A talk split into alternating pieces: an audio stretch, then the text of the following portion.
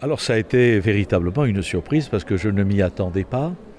Euh, les personnes avec qui je travaille à l'archevêché, euh, au mois, de, juin, avaient déjà fait une petite fête. Mais là, c'était au niveau du diocèse, de l'église diocésaine, qui donc a voulu fêter euh, trois anniversaires. Il y a d'abord l'anniversaire, mon anniversaire, j'ai eu 74 ans le 25 septembre dernier. Bon, mais surtout, ce qui était plus marquant pour moi cette année, c'est que cette année, c'est mon 50e anniversaire d'ordination, c'est donc mon jubilé d'ordination, hein, euh, et mes 25 ans d'épiscopat, d'ordination épiscopale. Voilà. Donc c'était, c'est vrai que c'est un bon moment d'anniversaire, c'est un moment où on rend grâce.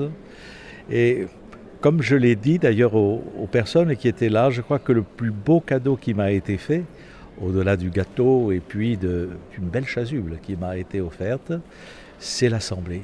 C'est euh, cette, joie, euh, cette fraternité euh, dans l'Assemblée diocésaine qui pour moi a été, le plus beau cadeau.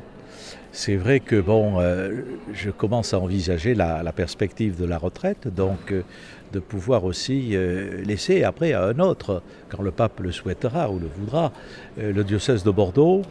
Je souhaitais ne pas lui laisser un diocèse un peu assoupi, endormi, amorphe, une assemblée comme celle d'aujourd'hui montre que je crois que ce n'est pas le cas. Et donc pour moi, d'autant plus une grande joie.